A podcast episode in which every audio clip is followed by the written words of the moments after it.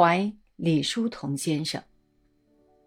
距今二十九年前，我十七岁的时候，最初在杭州的浙江省立第一师范学校里见到李叔同先生，即后来的弘一法师。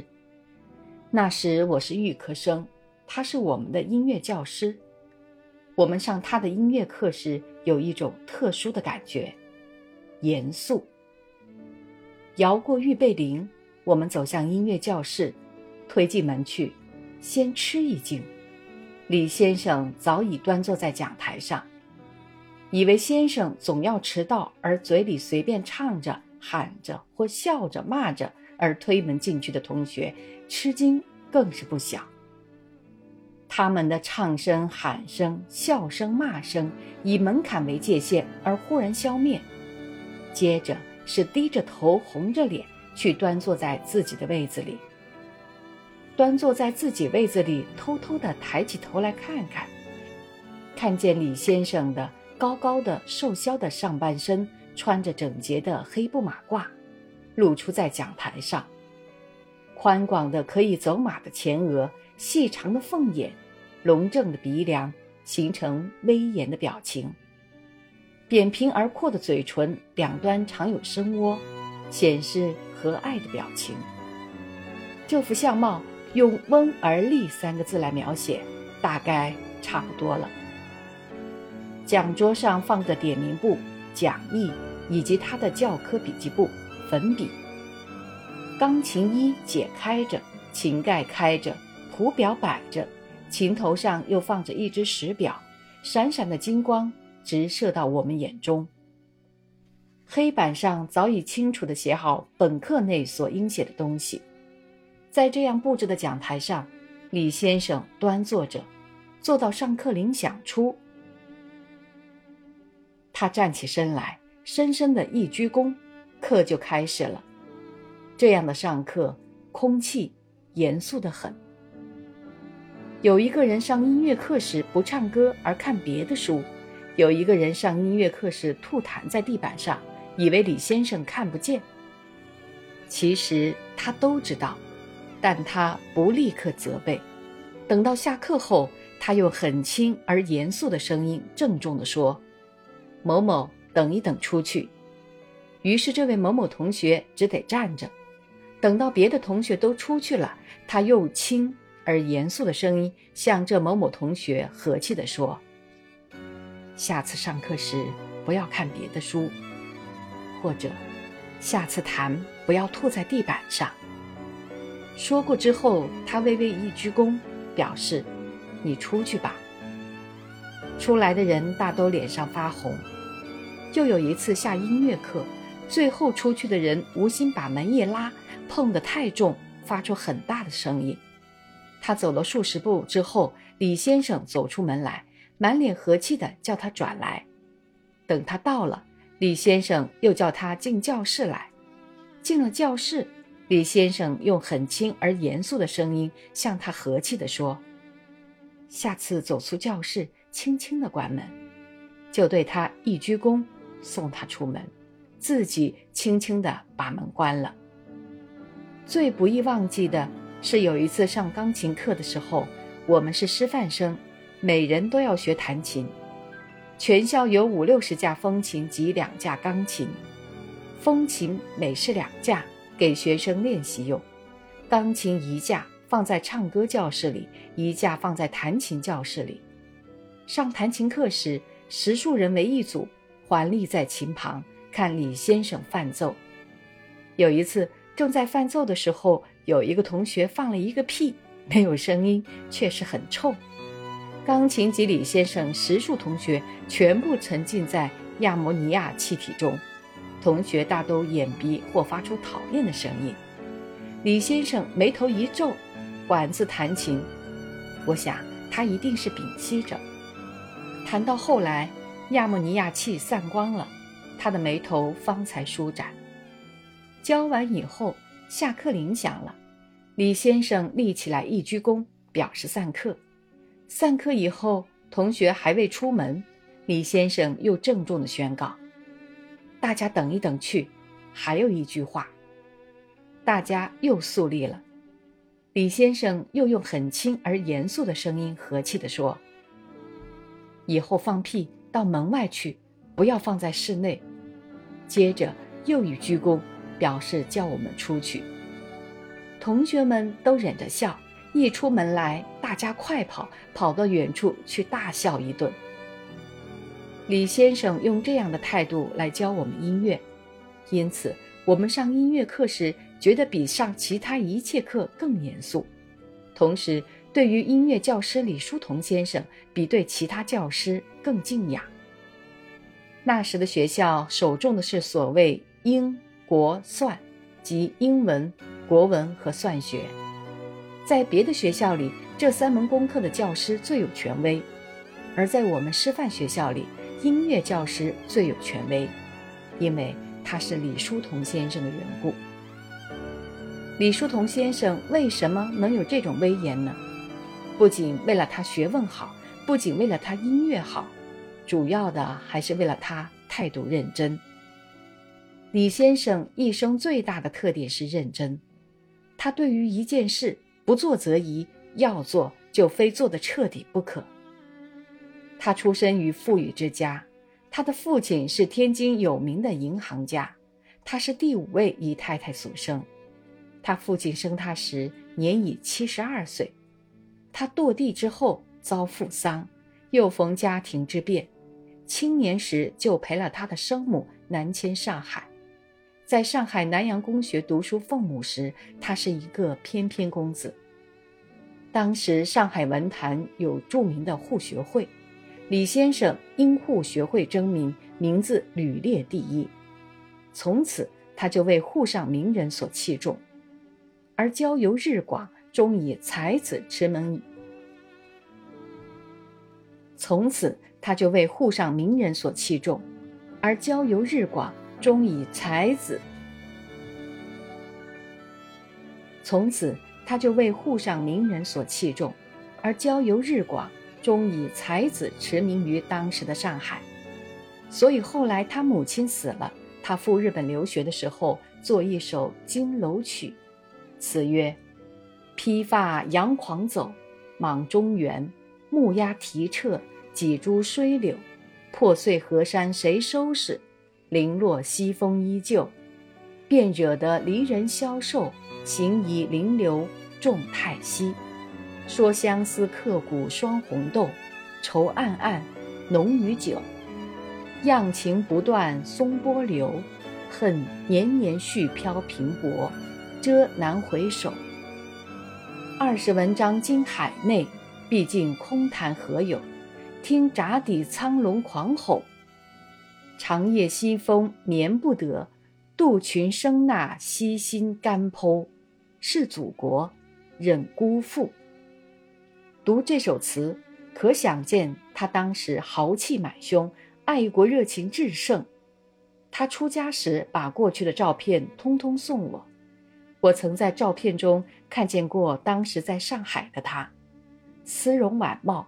正中缀一方白玉，曲襟背心，花缎袍子，后面挂着胖辫子，底下缎带扎裤脚，双凉厚底鞋子，头抬得很高，英俊之气流露于眉目间，真是当时上海一等的翩翩公子。这是最初表示他的特性，凡事认真。他立意要做翩翩公子，就彻底做一个翩翩公子。后来他到日本，看见明治维新的文化，就渴慕西洋文明。他立刻放弃了翩翩公子的态度，改做一个留学生。他入东京美术学校，同时又入音乐学校。这些学校都是模仿西洋的，所教的都是西洋画和西洋音乐。李先生在南洋公学时，英文学得很好。到了日本，就买了许多西洋文学书。他出家时曾送我一部残缺的原本《莎士比亚全集》，他对我说：“这书我从前细读过，有许多笔记在上面，虽然不全，也是纪念物。”由此可想见，他在日本时对于西洋艺术全面进攻，绘画、音乐、文学、戏剧都研究。后来他在日本创办春柳剧社，纠集留学同学共演当时西洋著名悲剧《茶花女》，他自己把腰束小，扮作茶花女，粉墨登场。这照片他出家时也送给我，一向归我保藏，直到抗战时为兵火所毁。现在我还记得这照片，卷发、白的上衣、白的长裙拖到地面，腰身小到一把，两手举起托着后头，头向右歪斜，眉峰紧蹙，眼波斜剃，正是茶花女自伤命薄的神情。另外还有许多演剧的照片不可胜计。这春柳剧社后来迁回中国，李先生就托出自另一班人去办。便是中国最初的话剧社。由此可以想见，李先生在日本时是彻头彻尾的一个留学生。我见过他当时的照片：高帽子、硬领、硬袖、燕尾服、史迪克、尖头皮鞋，加之长身高鼻、没有角的眼镜架在鼻梁上，活像一个西洋人。这是第二次表示他的特性：凡事认真。学一样像一样，要做留学生就彻底的做一个留学生。他回国后，在上海太平洋报社当编辑，不久就被南京高等师范请去教图画、音乐，后来又应杭州师范之聘，同时兼任两个学校的课，每月中半个月住南京，半个月住杭州，两校都请助教。他不在时，由助教代课。我就是杭州师范的学生。这时候，李先生已由留学生变为教师，这一变变得真彻底。漂亮的洋装不见了，却换上灰色粗布袍子、黑布马褂、布底鞋子，金丝边眼镜也换了黑的钢丝边眼镜。他是一个修养很深的美术家，所以对于仪表很讲究。虽然布衣，却很衬身，常常整洁。他穿布衣全无穷相，而具另一种朴素的美。你可想见，她是扮过茶花女的，身材生得非常窈窕，穿了布衣仍是一个美男子。淡妆浓抹总相宜。这诗句原是描写西子的，但拿来形容我们的李先生的仪表也很适用。今人奢谈生活艺术化，大都好奇利益，非艺术的。李先生的服装才真可称生活的艺术化。他一时代的服装表出着一时代的思想和生活，各时代的思想与生活判然不同，各时代的服装也判然不同。布衣布鞋的李先生与洋装时代的李先生，曲襟背心时代的李先生，判若三人。这是第三次表示他的特性，认真。我二年级时，图画归李先生教，他教我们木炭石膏模型写生。同学一向描惯临手，起初无从着手，四十余人中竟没有一个人描得像样的。后来他泛画给我们看，画壁把泛画接在黑板上，同学们大都看着黑板临摹。只有我和少数同学依他的方法从石膏模型写生。我对于写生从这时候开始发生兴味。我到此时恍然大悟：那些粉本源是别人看了实物而写生出来的，我们也应该直接从实物写生入手，何必临摹他人，一样画葫芦呢？于是我的画进步起来。此后，李先生与我接近的机会更多，因为我常去请他教画，又教日本文。以后的李先生的生活，我所知道的较为详细。他本来常读姓李的书，后来忽然信了道教，案头常常放着道藏。那时我还是一个毛头青年，谈不到宗教。李先生除会事外，并不对我谈道。但我发现他的生活日渐收敛起来，仿佛一个人就要动身赴远方时的模样。他常把自己不用的东西送给我。他的朋友日本画家大野隆德、和合新藏、三宅克己等到西湖来写生时，他带了我去请他们吃一次饭，以后就把这些日本人交给我，叫我引导他们，他自己就关起房门来研究道学。有一天，他决定入大慈山去断食，我有客事不能陪去，由校公文玉陪去。数日之后，我去望他，见他躺在床上，面容消瘦，但精神很好，对我讲话，同平时差不多。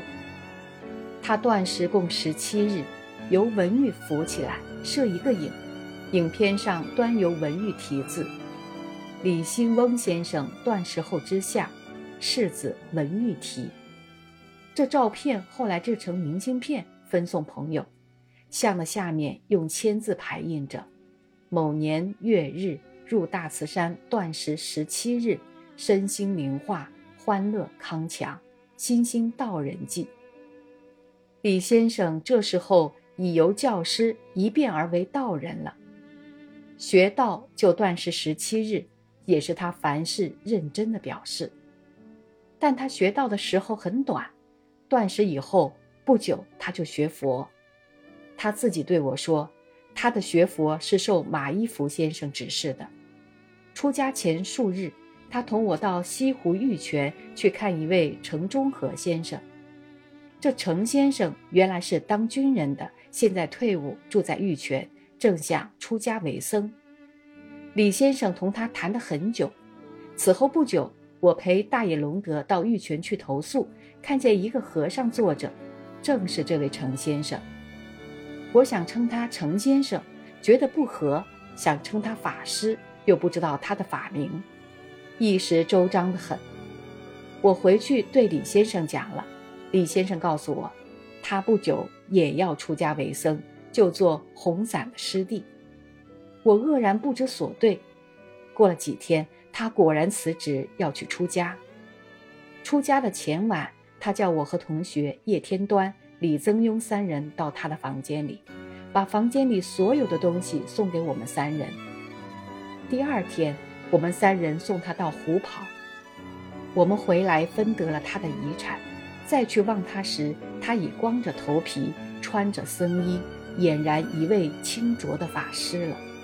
我从此改口称他为法师。法师的僧腊二十四年，这二十四年中，我颠沛流离。他一贯到底，而且修行功夫愈进愈深。当初修净土僧，后来修律宗。律宗最讲究戒律的，一举一动都有规律，严肃认真之极。这是佛门中最难修的一宗。数百年来，传统断绝，直到弘一法师方才复兴。所以佛门中称他为重新南山律宗第十一代宗师。他的生活非常认真。举一例说，有一次我寄一卷宣纸去，请弘一法师写佛号，宣纸多了些，他就来信问我，余多的宣纸如何处置。又有一次，我寄回件邮票去，多了几分，他把多的几分尽还我。以后我寄纸或邮票，就预先声明，余多的送与法师。有一次，他到我家。我请他藤椅子上坐，他把藤椅子轻轻摇动，然后慢慢的坐下去。起先我不敢问，后来看他每次都如此，我就起问。法师回答我说：“这椅子里头两根藤之间，也许有小虫伏着，突然坐下去要把它们压死，所以我先摇动一下，慢慢的坐下去，好让他们走避。”读者听到这话，也许要笑。但这正是做人极度认真的表示。如上所述，弘一法师由翩翩公子一变而为留学生，又变为而教师，三变而为道人，四变而为和尚。每做一种人都做得十分像样，好比全能的幽灵。起青衣像个青衣，起老生像个老生，起大面又像个大面，都是认真的缘故。现在弘一法师在福建泉州圆寂了，噩耗传到贵州遵义的时候，我正在树庄，将迁居重庆。我发愿到重庆后，替法师画像一百帧，分送各地信善，刻石供养。现在画像已经如愿了，我和李先生在世间的师弟尘缘已经结束。然而他的遗训，认真，永远铭刻在我心头。一九四三年四月，弘一法师圆寂后一百六十七日，坐于四川五通桥客寓。